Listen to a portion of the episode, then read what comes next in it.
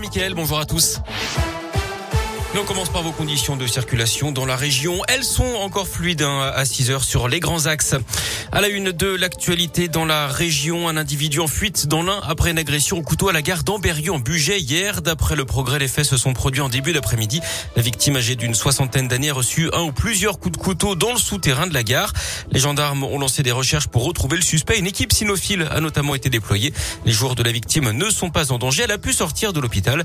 La piste terroriste est écartée pour le Grosse frayeur dans la région pour une famille lyonnaise. Hier, une maman et son fils de 12 ans se sont perdus dans le massif du Jura pendant une randonnée.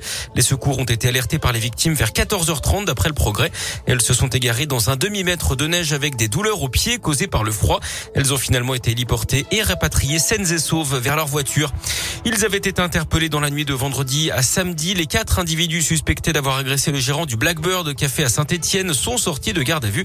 D'après le programme mineur et trois majeurs sont concernés. L'enquête se poursuit en attendant les déclarations de la victime qui n'a pas encore pu être entendue en raison de son état de santé. Dans le reste de l'actu, simplifier le changement de nom de famille, c'est le souhait du gouvernement. Une proposition de loi en ce sens va bientôt être présentée selon le garde des Sceaux Éric Dupont-Moretti.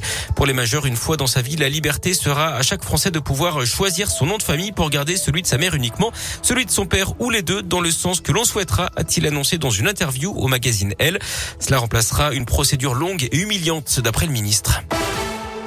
On passe au sport et au foot. C'était la première de Pascal Duprat hier après-midi sur le banc stéphanois. Les Verts finalistes de la Coupe de France 2020 se sont imposés à Lyon-Duchère, pensionnaire de National 2. Une victoire 1-0 qui permet à Saint-Etienne de filer en 16e de finale de la compétition. C'est Arnaud Nordin qui a inscrit l'unique but de la rencontre en première période. Alors tout n'a pas été parfait pour les Verts, mais la qualification est là et c'est bien l'essentiel. Écoutez, le buteur du jour, donc Arnaud Nordin, heureux pour lui, mais aussi pour l'équipe. C'est sûr qu'on savait que ça allait être un match un peu compliqué et voilà, de, gagner un 0, c'était important, ça nous fait du bien. Et puis voilà, on passe ce tour-là. Voilà, elle arrive vers moi, du coup, je me retourne, j'essaie de provoquer. Puis je vois un angle de frappe et j'essaie de, bien la placer, ça me réussit. Donc je suis content pour l'équipe et je suis aussi content pour moi. C'est quand même fatigant, il faisait froid, le terrain il était un peu compliqué. Donc on va se reposer et on va, on va repartir dans le battant pour mercredi.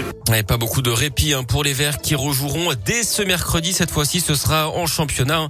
et ce sera crucial pour la Saint-Etienne, dernière de Ligue 1 et qui recevra le FC Nantes.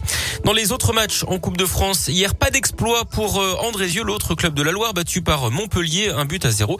Samedi, Clermont avait fait honneur à son statut et avait largement dominé les amateurs de chemin bas d'Avignon, quatre buts à zéro. En parlant d'amateurs, fin de l'aventure hein, pour les clubs du Rhône au Lyonnais sorti par Bastia 3 buts 1 et pour l'EFC Vénitieux éliminé par Créteil 3 buts à 0.